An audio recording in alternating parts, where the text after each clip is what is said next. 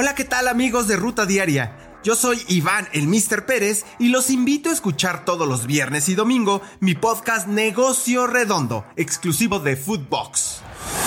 Esto es Foodbox Today. ¿Qué tal, Footboxers? Hoy sábado 18 de junio te contamos las noticias que debes de saber. Final al misterio. Ante los rumores de si venía o no Luke de Jong al cuadro de Toluca, Nacho Ambriz aclaró la situación con relación al delantero neerlandés, quien rechazó la oferta de los Diablos y no vendrá.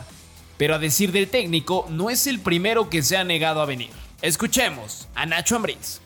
Y de las contratadas pues, siempre hay rumores, siempre he visto que hay muchos rumores, que si viene fulano, que si viene perengano, pero como siempre mientras no estén aquí, no puedo decirte que, que es certeza los nombres que están diciendo. Es cierto que se ha hablado con varios jugadores, eso no te lo voy a negar, pero mientras, y, o por ahí han dicho que ya hay contratos firmados, déjenme decirles que tampoco es así. Sí estamos buscando una, una o dos piezas importantes que podrían venir y nada, esperarnos, esperarnos, todavía falta tiempo para el cierre de registros, pero los que vendrán siempre vendrán a, a aportar. Además, indicó que a su plantilla le faltan uno o dos refuerzos más y no quiso dar las posiciones que buscan para que no se hagan rumores, como lo ocurrido con el neerlandés. Cruz Azul contagiado.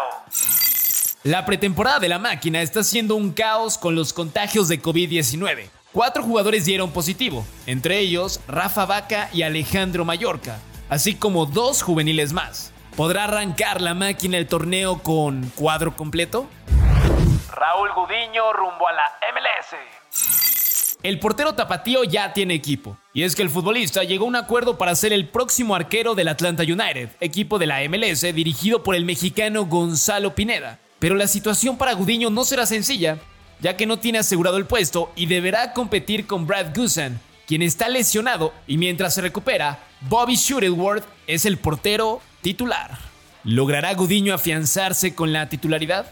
Escuchemos al jugador antes de irse a los Estados Unidos.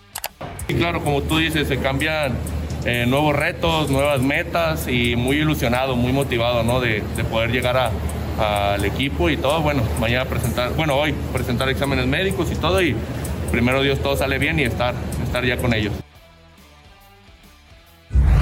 Chaca se perdería el Mundial. El cuadro de Tigres recibió una dura noticia, con la baja del defensa lateral Luis El Chaca Rodríguez, quien presentó molestias en el tobillo derecho en los primeros días de pretemporada de cara al siguiente torneo, y el equipo confirmó que los problemas del Chaca tuvieron que ser reparados a través de una cirugía. El tiempo estimado de baja es entre 3 y 6 meses.